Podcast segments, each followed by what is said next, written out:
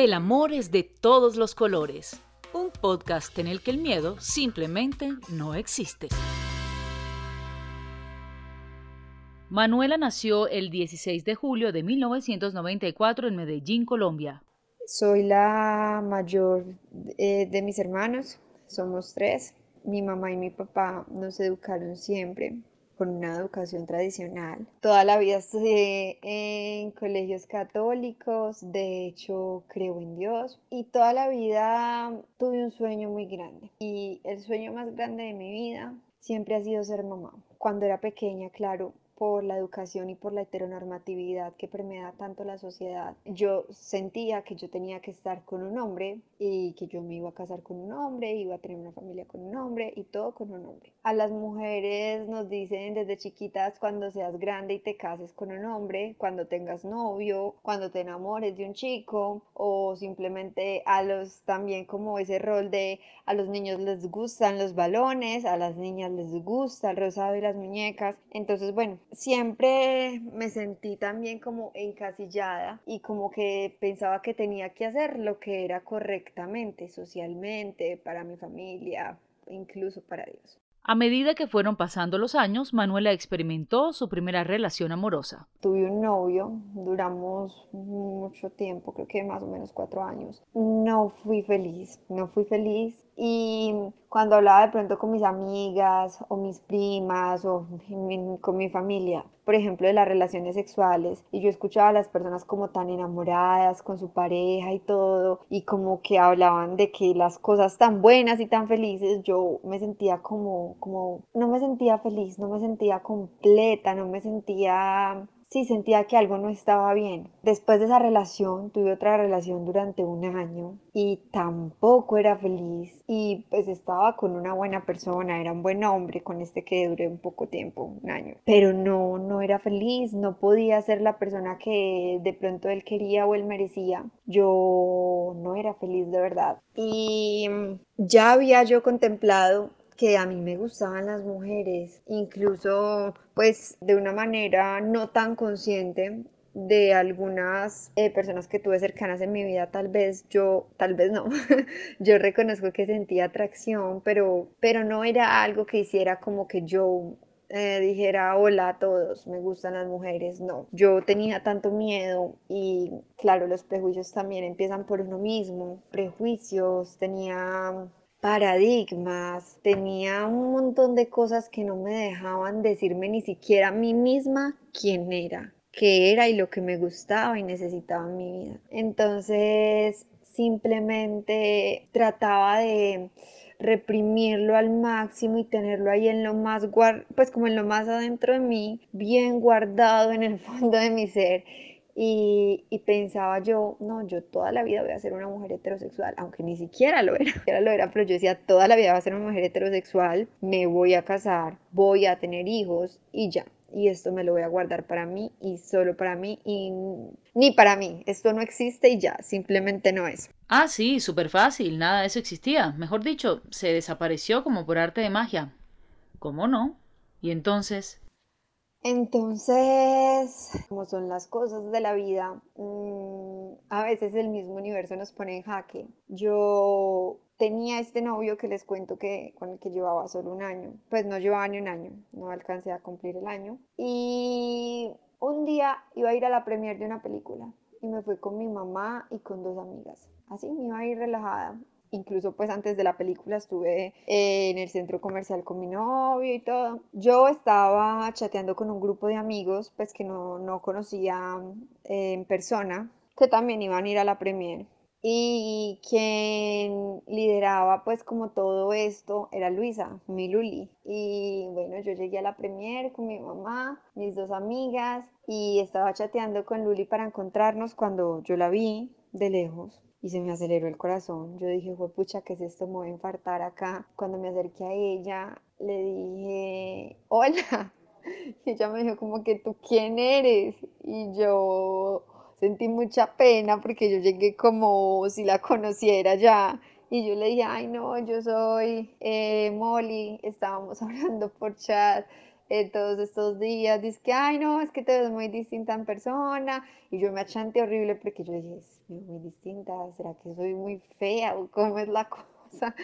Entonces, bueno, estuvimos en la película, de ahí como que seguimos hablando mucho más, yo la empecé a invitar a que saliéramos, a que fuera a mi casa, a que hiciéramos planes y lo que quiero decir con todo eso es que yo no la estaba buscando, yo quería seguir ese plan de vida que les contaba de voy a tener un novio, me voy a casar, voy a tener hijos y voy a hacer mi vida.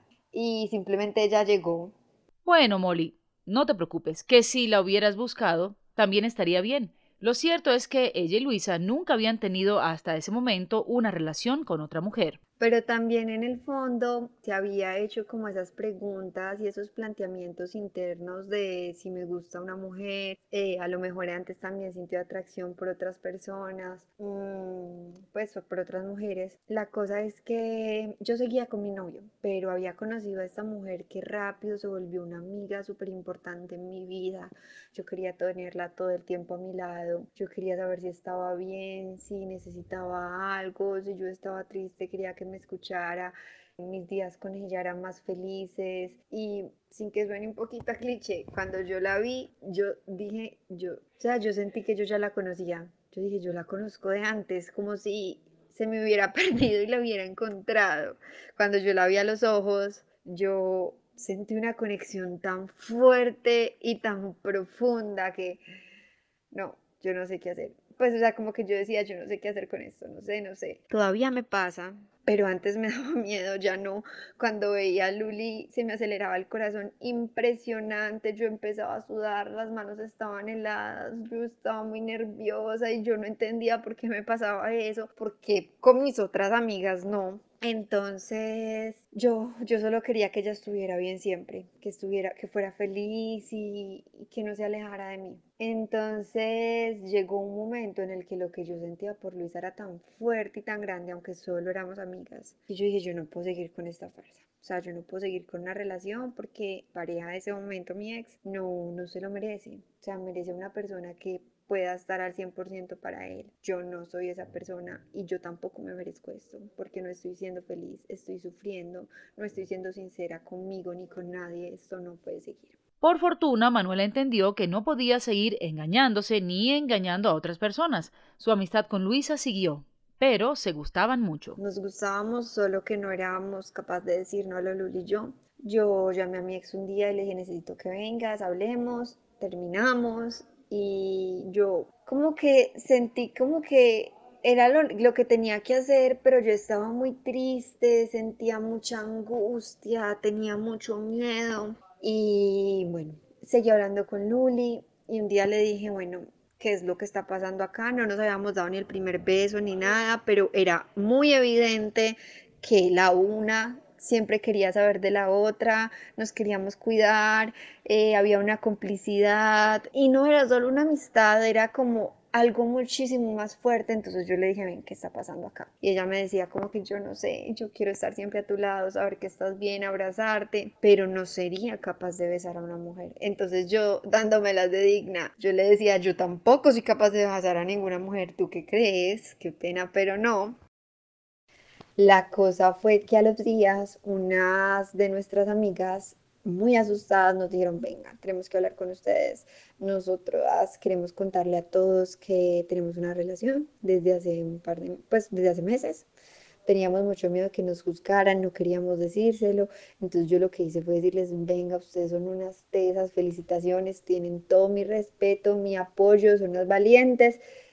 Y comencé a decirle a Luli, ven, ¿tú qué piensas de todo esto? Y eso nos sirvió demasiado y nos dio mucha valentía. Y entonces en un momento Luli me dijo, no, yo quiero estar contigo.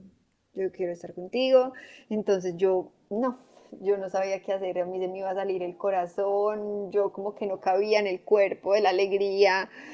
Yo le dije, no, yo también. Yo también. Eh, entonces, en, en, realidad, pues yo soy de Medellín, pero Luli es de Río Negro, entonces nos veíamos cada ocho días generalmente. Y entonces ya cuando nos vimos, eh, no sabíamos cómo mirarnos a los ojos, teníamos mucho muchísimos nervios, como que era algo muy nuevo y como que ese susto, pero como también esas ganas de querernos y Bueno, entonces ese día eh, con mucho miedo, llenas de emociones, nos dimos el primer beso que fue, yo no sé, eso fue como que, como, como, no sé, era como ser yo, pero la verdad era yo, como si, si fuera a volver a nacer siendo ya Manuela completamente.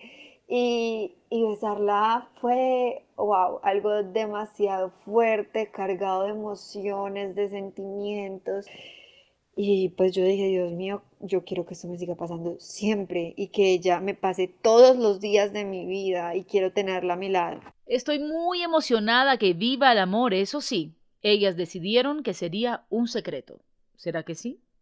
Y nosotras dijimos, no, esto no lo puede saber nadie, qué susto, qué miedo, no, esto va a ser nuestro secreto, solo nuestro y ya. Pero pues eso no podía ser un secreto, es que era algo demasiado espectacular y demasiado grande como para ser un secreto. Se empezó a dar cuenta, algunos, se empezaron a dar cuenta algunos amigos, luego yo le conté a mi hermanita, que es mi hermana menor, que es como mi cómplice, mi confidente, y bueno, se empezó a dar cuenta todo el mundo hasta que se dio cuenta mi papá. A mi papá le dio muy duro y de alguna manera me dijo que no, pues que yo era tan valiente que me fuera. Le creyó que me estaba, él dice, apretando las tuercas y que era una etapa, iba a volver.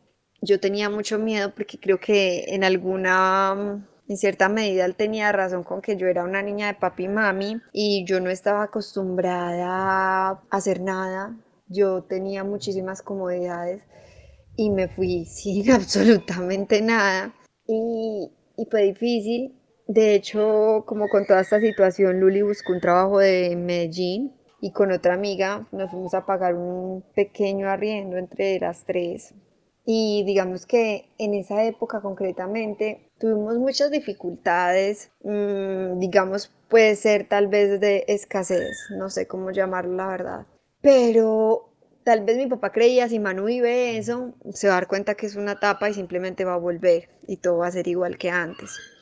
Manuela sí sentía la escasez y la presión de ser una persona adulta, que la vida no era fácil y tendría que trabajar para salir adelante. Pero yo me despertaba todos los días al lado de Luli, lo primero que veía era sus ojitos verdes que me encantan y la tenía conmigo y yo decía, esto lo vale todo, esto lo vale todo, es que aquí él cree que yo no estoy teniendo nada y lo tengo todo, lo tengo todo, tengo a la persona que amo, soy libre, puedo quererla sin miedo todos los días. Y yo decía, esto lo vale todo.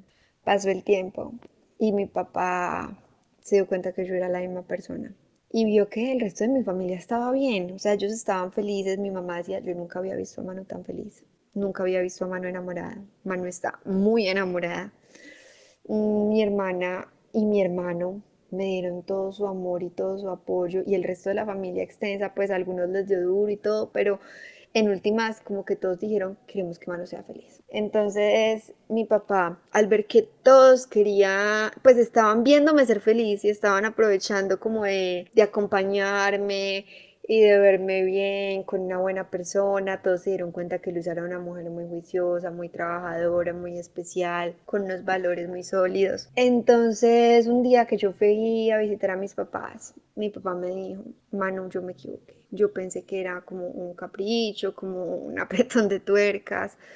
Y la verdad, como se los dije, nosotros somos una familia muy católica, pero en especial en mi familia, la persona más creyente, más católica es mi papá. De hecho, él se ve varias misas al día, él se sabe la Biblia de memoria. Entonces fue como algo muy duro y muy inesperado para él. Entonces él me dijo un día, Manu, ¿sabes una cosa? Yo me equivoqué. Yo me equivoqué porque yo pensé que se trataba de un apretón de tuercas y pues para él fue muy impactante, era algo inesperado. No, pero me doy cuenta que no, me doy cuenta que está siendo feliz, que Luisa es una buena mujer y que, y que te ama. Y él me había dicho a mí que no quería ningún tipo de manifestaciones afectivas y me estaba diciendo, por favor, no tengas miedo de ser feliz, no tengas miedo de besarla, de abrazarla, de quererla. Yo, por favor, déjame, déjame verte ser feliz, déjame acompañarte en tu felicidad. Yo no quiero estar como desde lejos, yo no quiero ver cómo todos están ahí viéndote ser feliz, menos yo. Y, y ya, fue un momento muy emotivo. Mm, yo le dije que obviamente. Ok, quiero salir corriendo y abrazar a ese amoroso papá. Eso es amor incondicional. Él me decía como que perdón, porque le había dado duro, pues como que, pues como si le hubiera querido haber actuado de una manera diferente y yo le decía, no, papi, lo que pasa es que si para mí fue duro y si ni siquiera yo me aceptaba, pues no importa, no, yo no tengo nada que perdonarte. Si yo me tomé un tiempo para, para entenderme quién era y qué era lo que quería, pues porque tú no. Entonces, digamos que en ese momento la historia cambió, dio un giro impresionante porque mi papá no, yo quiero que ustedes se vengan a vivir cerquita de nosotras, déjame ayudarte, déjame ayudarlas. Y si aparecía en la casa, por ejemplo, a Luisa le encantan las empanadas y llegaba con empanadas. Dice que no, es que estaba, me gusta la misa de acá, porque donde nos fuimos a vivir cerquita había una iglesia y les quise traer empanadas. Otro día llegaba con un comedor, con una sala, eh, con una hamaca y cosas así. Y entonces todo el tiempo salíamos los fines de semana. A mi papá le gustaba dar la vuelta a Oriente a comer o algo así, entonces nos invitaban empezó a decirle a todo el mundo, mire, ella es mi hija y la novia de mi hija, se lo decía al mesero, a la persona que le echa la gasolina al carro, a la persona, a los vigilantes de la unidad, al portero, a todo el mundo, ella es mi novia y la novia de mi hija mire, mire, ya la novia y la novia de mi hija. Yo llegué un momento y le dije, papi, por favor, no más, no hagas eso porque se lo decía a todo el mundo. Y él me decía, no, es que yo quiero que tú sepas que yo me siento orgulloso de lo que tú eres y, y que me gusta que estés con Luisa, pues que es una buena persona. Entonces, pues claro, todo nos cambió, mi papá nos estaba dando una, pues su apoyo en todos los aspectos. Fui muy afortunada, ¿cierto? Porque mm, algunos amigos digo yo, supuestos amigos se alejaron. Hoy me doy cuenta que tal vez no eran tan amigos. Hicieron comentarios ofensivos, que en su momento me dolieron, fueron agresivos. Pero soy tan afortunada de tener a mi familia a mi lado, a toda, dándome su amor y su apoyo y teniendo a Luli. Hoy ya la historia ha cambiado bastante. Molly y Luli llevan varios años viviendo juntas y en el 2017 decidieron casarse fue espectacular, el matrimonio fue algo muy emotivo mm, por varias razones. La primera razón es porque en el matrimonio, que fue algo muy lindo, estaban todos nuestros familiares y nuestros amigos eh, más cercanos y eh, después de digamos que la especie de ceremonia mi papá fue el que hizo el brindis y el brindis fue muy bonito él decía que él tenía mucho miedo de, toda esta situación, que para él era algo tan nuevo, pero que se sentía feliz, se sentía feliz de verme feliz con una buena persona. Le daba las gracias a Luisa, que porque Luisa es una mujer muy buena, llena de valores, que siempre está al lado mío, apoyándome, dándome su amor, su calma, que se sentía muy bien. Y también me dijo mi papá que uno por los hijos, hasta los dogmas religiosos se los replantea. Entonces fue súper bonito ese brindis de él.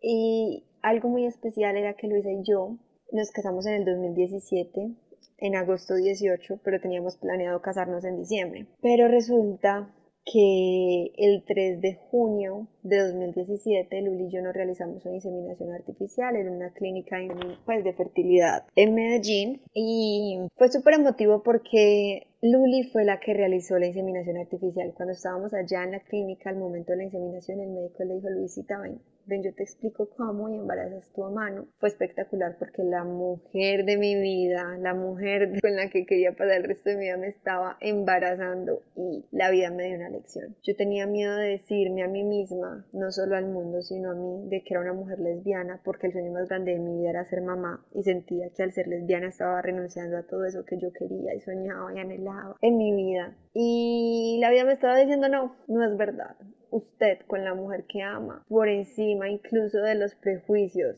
hasta propios, puede tener la familia que usted quiere. Usted puede ser feliz, usted puede tener una familia, usted puede tener hijos y usted no necesita de un hombre. Usted simplemente necesita a alguien a su lado, o ni siquiera a alguien, en este caso yo, pero hay personas que pueden ser madres solteras, padres solteros, lo que sea. Usted simplemente necesitaba tener la decisión y la convicción de respetar y defender sus ideales, de luchar por lo que usted quiere lo que siente y decidir ser feliz. Entonces la vida me estaba diciendo eso y yo estaba cargada de emociones porque no tenía que estar con un hombre toda la vida, podía estar con la persona que amaba. Y con la persona que amaba, el hecho de que yo amara a una mujer no era un obstáculo para poder tener la familia que ni siquiera solo yo, Luisa también tenía ese deseo tan grande de ser mamá. Juntas, juntas ser las mamás de nuestro hijo. Ay, no, ya no aguanto tantas emociones. Qué maravilla saber que los sueños se cumplen. Un hijo venía al mundo uno rodeado de un amor de todos los colores. En el 2018, en febrero, se llegó el nacimiento de Mati. Estábamos felices las dos, también obvio con miedo, pero todo salió espectacular. En el parto estuvo Luli ahí todo el tiempo conmigo. Nació nuestro bebé, nuestro hijo, el fruto de todo nuestro amor. Y teníamos como varios miedos. Primero, era, por ejemplo, ¿qué iba a pasar? Teníamos entendido que yo estoy terminando de estudiar derecho y yo hablé con varios profesores míos y entonces como que pensábamos que la opción era que Luli adoptara a Mati. Simplemente nos parecía muy injusto porque es que Luli tenía que adoptar a su propio hijo, porque la decisión siempre fue en conjunto, fue de las dos, dos del instante cero, y tan es así que Luli me inseminó a mí. Entonces, mm, una amiga muy querida que conocimos por, por esa época nos dijo, vengan, ya hay una pareja en Medellín que pudo registrar a su hijo sin necesidad de adopción. Nosotras, ¿qué? ¿Cómo así? ¿En serio? Empezamos a averiguar, averiguar, averiguar y nos dimos cuenta que efectivamente era cierto, pero solo una notaría lo estaba haciendo y no entendíamos, pero ¿por qué? pero porque si todas las notarías tienen que estarlo haciendo, porque solo una lo está haciendo. Había que cumplir con una serie de requisitos, pero nosotros los cumplíamos todos. Entonces yo le dije al notario que nos caso no venía, eso sí se puede, yo quiero que registres a Mati, y él me dijo, voy a averiguar. No, no sé del tema. Yo le dije, no, sí, averigua por favor, porque sí se puede, ya lo está haciendo otra notaría. Cuando Matías nació, él me dijo que efectivamente se podía, fuimos, registramos a Mati, fue algo no es que yo no sé cómo explicarles a ustedes lo emocionante que pudo ser. Fue impresionante porque lamentablemente en Colombia no hay formatos. Hace mucho tiempo, desde la sentencia C577, nos reconocen como familia. Pero, y aparte luego la, la Corte, en la sentencia de C214 de 2016, eh, no solo reafirmó pues que éramos familia, sino que podíamos casarnos, dijo cuáles eran los requisitos y todo. Pues dijo que eran los mismos requisitos que las parejas heterosexuales, en fin. Pero aún así, aunque ya saben, eh, no hay formatos, no hay formatos incluyentes. Entonces, como muy charro, es como, se puede, pero no tenemos formatos. Entonces, como una barrera y un obstáculo todo el tiempo. Fuimos a la notaría, a registrar a Mati, teníamos todos nuestros papeles, los requisitos que nos pedían, los documentos, en fin. Fue espectacular porque el notario hizo algo muy lindo. Tachó con liquid paper donde decía padre y con máquina de escribir donde decía madre puso un 1 y donde decía padre que ya estaba tachado con liquid paper puso madre 2. Entonces el registro de, nacimiento de Matías para nosotras es algo espectacular, hermosísimo, lleno de emociones porque es que no dice hijo de tal y tal, sino que es que dice madre 1 y madre 2, dándonos el reconocimiento a las dos como sus mamás. Entonces, Matías es el niño de las dos mamás y, y eso para nosotras fue algo muy grande, muy espectacular. Luego que pensamos como qué iba a pasar con la licencia de maternidad de Luisa. Luisa también es la mamá. Y hay algo que se llama la ley María, que es que no importa si eres hombre o mujer, quien tiene al bebé es quien tiene la licencia larga, quien no lo tiene es el que tiene la corta o la corta. Entonces, la que tenía la corta era Luisa. Entonces, después de, no fue tan fácil, un profesor amigo mío que quiero mucho, con su esposa nos ayudó y a Luisa en últimas le dieron la licencia de maternidad, la corta, y a mí me dieron la larga. Y, Matías tuvo a sus dos mamás en su registro civil, a sus dos mamás les dieron la licencia, pero esto es por un tema de igualdad, porque en una pareja heterosexual, cuando, digamos, por ejemplo, el hombre es estéril y quieren ser papás y van a una clínica de fertilidad y inseminan a la esposa con espermas de donante, eh, se le da la pues se le reconoce la paternidad al esposo, eh, pues al cónyuge. En este caso, pues por un tema de igualdad también. Hoy Matías tiene dos años y es un niño muy feliz. Nos dice mamá Luli, mamá Molly. Nos ama mucho, es un niño muy cariñoso, muy especial. Eh, Matías es la vida de sus dos mamás. Para nosotras, decir que Matías es todo es poquito. Mati es mucho más que todo. Mati está hoy en, pues en preescolar, en guardería. Y los papás y mamás y profesoras saben que Mati tiene dos mamás y son absolutamente respetuosos, respetuosas. De hecho, Mati sabe que hay amiguitos que tienen papá y mamá, que tienen mamá y abuelita, mamá y tía, solo papá, papá y papá, y el que tiene dos mamás. Y mm, digamos que la historia sigue, es muy larga. Hemos pasado por un montón de cosas. Mati fue bautizado, y en la partida de bautizo reconocieron a, nos reconocieron a las dos como mamás. Y digamos que este es un resumen muy ejecutivo de lo que ha sido un poco nuestros últimos siete años y cómo llegó a Mati a nuestras vidas. Queríamos solamente compartirles esto porque pues aún falta mucho, pero se ha logrado también bastante, bastante. Se ha recorrido camino y nada, pues somos una familia arcoíris de la ciudad de Medellín. Somos felices de tener nuestra familia homoparental, de tener a nuestro hijo Matías, que es nuestra adoración. Yo de tener a mi Luli, que es el amor de mi vida, que es la mujer con la que quiero cumplir todos mis sueños. Y si hay obstáculos, pues que se vengan, pero que sea con ella. Que con seguridad puede que sean difíciles, pero, pero cuando ella me tiene de la mano todo es más fácil. Entonces quería contarles un poquito de mi amada familia y de quién soy yo y gracias por escucharme. Simplemente con todo esto quería dar como un mensaje de amor, de respeto, de inclusión, de igualdad, de que las personas sepan que si hay un ordenamiento jurídico que nos respalda, falta, pero se ha logrado, de que sí se puede y de que definitivamente siempre el amor tendrá que ser más fuerte que los miedos, que los paradigmas, que los prejuicios, que el odio. Como dice Kamichain, el amor es de todos los colores. Manuela, Lucía y Matías, ustedes son una gran inspiración y una gran muestra de sueños cumplidos. Gracias familia Arcoiris. Sí se puede. Soy Camila Chaín. Te invito a escuchar un próximo capítulo. A y amarte tal y como eres.